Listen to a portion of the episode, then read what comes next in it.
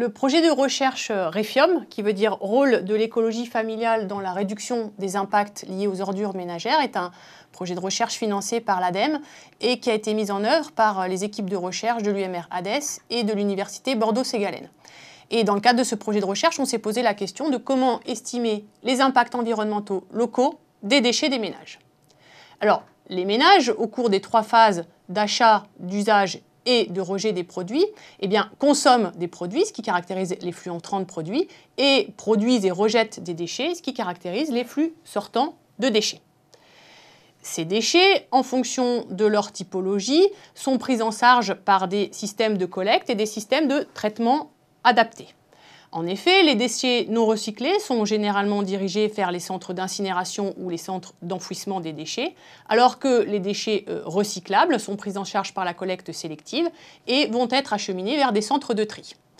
Ces systèmes de traitement euh, des déchets conduisent généralement à la production d'autres types de déchets ou de sous-produits qui sont également transportés pour être éventuellement traités dans un autre temps.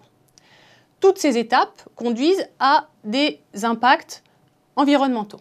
Alors, on sait plus ou moins euh, estimer euh, les impacts environnementaux de ces différentes étapes. Par exemple, on sait plus ou moins estimer l'impact dû au transport. Il faut euh, savoir quelle est la flotte de camions utilisés, quels sont les tonnages transportés et quelles sont les distances parcourues, mais on sait à peu près le faire. Également, on sait à peu près estimer les impacts dus à l'incinération ou à l'enfouissement. Par contre, ce qu'on sait moins faire, c'est caractériser la contribution de la consommation des ménages à ces impacts environnementaux locaux. Donc du coup, eh le projet de recherche Resium a cherché à essayer de caractériser plus finement cette consommation des ménages, les flux entrants de produits et les flux sortants de déchets. Et parce qu'on ne pouvait pas tout faire, eh on s'est basé sur un certain nombre de produits de consommation courante caractéristiques et on a fait référence à des ménages témoins. Alors, les produits de consommation euh, qui ont été retenus sont acquis par la quasi-totalité euh, des ménages tout au long de l'année. Ils ont des cycles de vie relativement simples. Euh, ce sont des produits locaux ou importés, des produits agricoles ou manufacturés, et ils conduisent à différents types de déchets et d'impact. Ainsi, nous avons retenu la famille des fruits et des légumes frais et la famille de produits qui correspondent aux textiles sanitaires à usage unique, qui sont donc des textiles euh, comme les, euh, les euh, le papier essuie-tout, les mouchoirs en papier et les lingettes.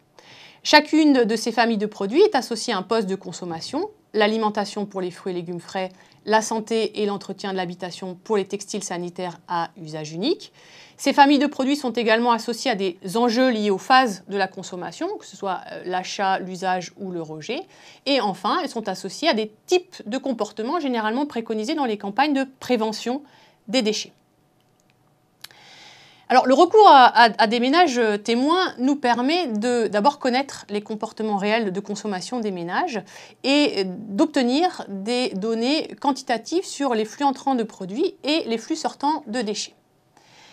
Nous nous sommes donc intéressés au suivi de cinq ménages témoins pendant un mois.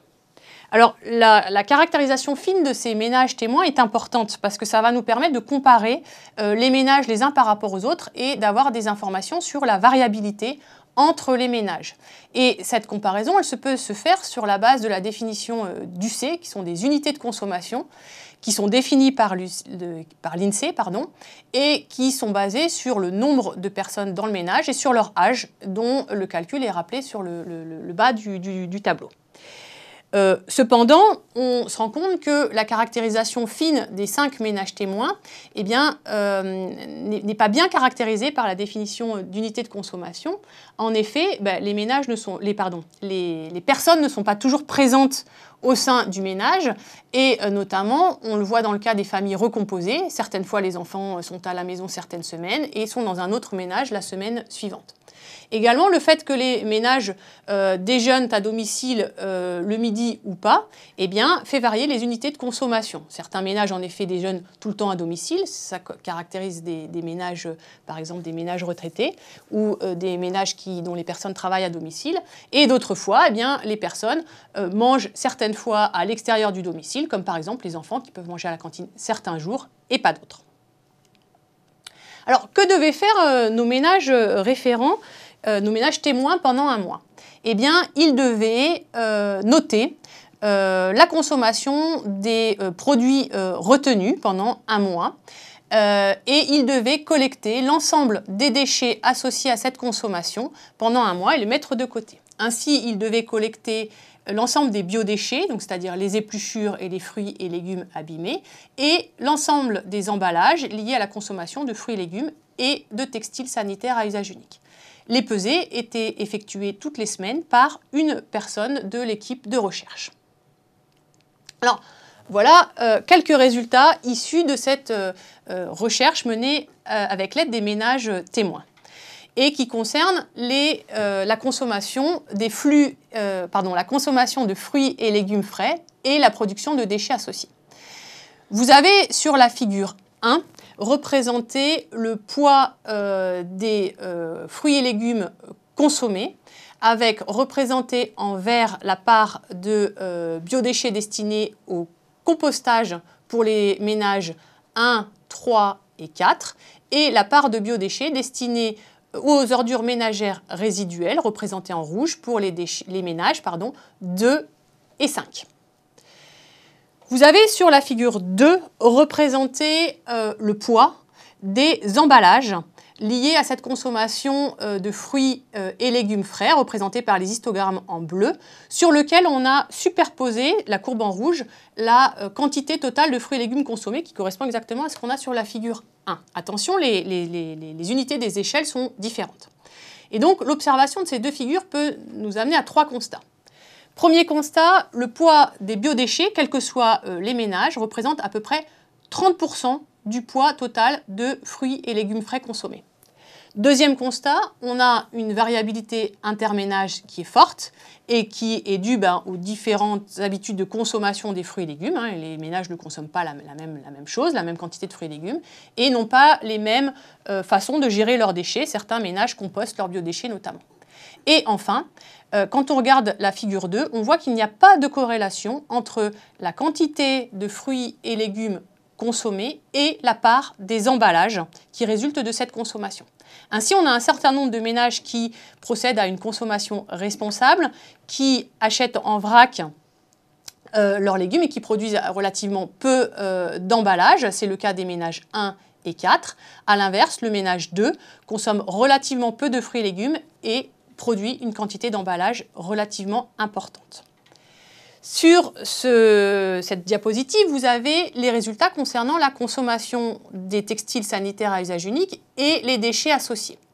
La figure 3 représente les déchets des textiles sanitaires euh, usagés, avec notamment la part de l'essuie-tout et des mouchoirs en vert et la part associée aux lingettes en orange.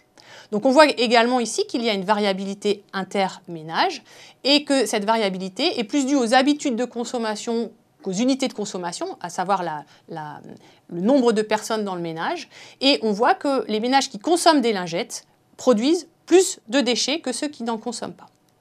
Sur la figure 4, vous sont représentés, toujours pour les 5 ménages et au bout d'un mois euh, d'expérimentation, les euh, déchets associés aux emballages, déchets qui sont destinés aux ordures ménagères résiduelles en gris foncé et déchets qui sont euh, destinés à la collecte sélective, papier carton notamment en gris clair. Si on compare les figures 3 et 4, eh bien, on voit qu'on euh, a une certaine corrélation entre la quantité de, déchets produits par les textiles euh, sanitaires à usage unique usagés et la quantité d'emballage qui correspond à cette consommation. À part pour un ménage, le ménage 5, le dernier ménage, pour lequel on voit qu'il y a une assez forte consommation de lingettes, mais pour lequel les emballages constituent une très très faible part. Donc ce ménage euh, un, mode d'éco-consommation, on va dire, en utilisant un mode d'éco-conditionnement de ces produits. Et donc, comparativement à la quantité de textiles sanitaires utilisés, il produit une quantité de déchets moins importante.